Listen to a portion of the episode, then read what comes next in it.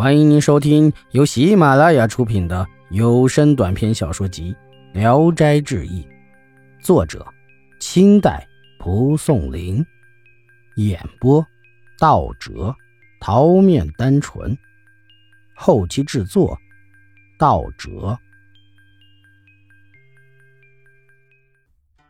沂水秀才，山东沂水有个秀才，在山中温习功课，夜里。有两个美女进了屋，含笑不说话，各自用长袖扶了一下床，就挨着坐下了。他们的衣服轻软，不带一点声息。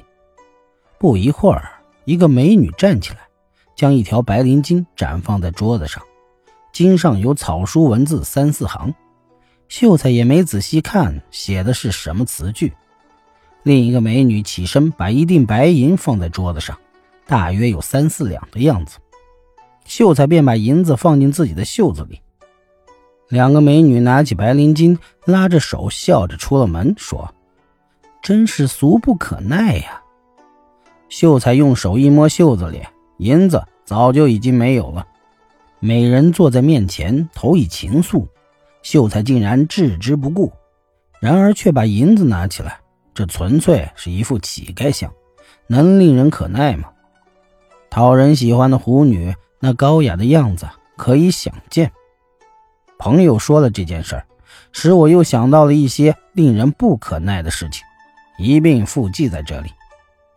穷酸俗气，大老粗拽文，炫耀富贵，秀才装名士，谄媚丑态，不住嘴的信口扯谎，入座时苦让上下位，强逼人听着不像样的诗文，守财奴哭穷，喝醉了。无理纠缠，学做满洲腔调，摆一副硬逼人说话的架势，开低级下流的玩笑，教怂自己的孩子爬登宴桌抓摇果，凭借别人的余威装模作样，低劣的科甲出身者大谈诗文，说话之间屡称自己是权贵亲戚。梁燕。徐州有个叫梁燕的人，患了一种鼻塞打喷嚏的病，但很长时间也没有治好。有一天，他正在睡觉，感到鼻子特别的发痒，急忙起来打了一个大喷嚏。有个东西突然喷出来，落到地上，形状像屋脊上的瓦狗，有指头顶那么大。又打了一次，又喷出一个，打了四次，喷出了四个。这四个小东西蠢蠢爬动，聚集到一起，互相的嗅闻。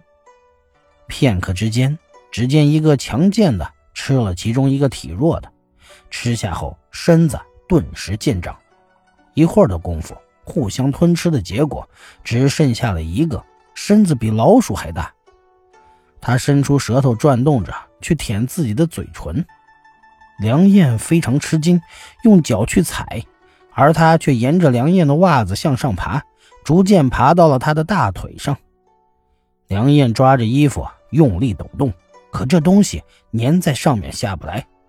一会儿，他钻入了衣襟下，爬到了梁燕腰侧时，就用爪子抓挠。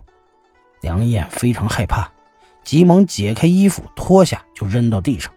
一摸，那个东西已经服贴到了腰上，用手推推不动。用指甲掐却很痛，竟然成了附在皮肤上的肉瘤。他的嘴和眼已经闭上了，好像一只趴着的老鼠。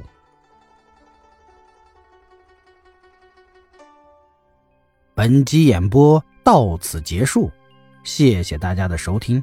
喜欢请点赞、评论、订阅一下。